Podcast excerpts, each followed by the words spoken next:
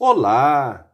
É um privilégio compartilhar a palavra de Deus. O nosso tema hoje é saudação e bênção.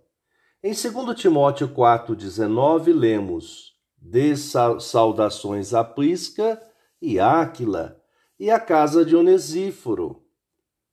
Saudação e bênção, conforme o dicionário online de português disse, saudação cumprimento demonstrado através de gestos ou palavras.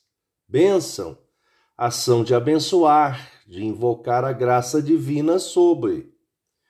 O apóstolo, nesta perícope, porção de texto, escreveu ao seu discípulo Timóteo, dando notícia dos que estavam com ele em Roma, e apresentou as devidas saudações aos que estavam na companhia de Timóteo.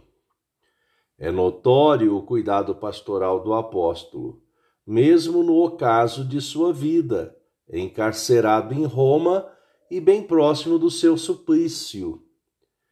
O segredo paulino foi estar centrado nos ensinamentos de Jesus, a noção e a responsabilidade de seu chamado pastoral, o apóstolo dos gentios e a convicção de sua salvação eterna provida por Cristo Jesus na cruz do Calvário.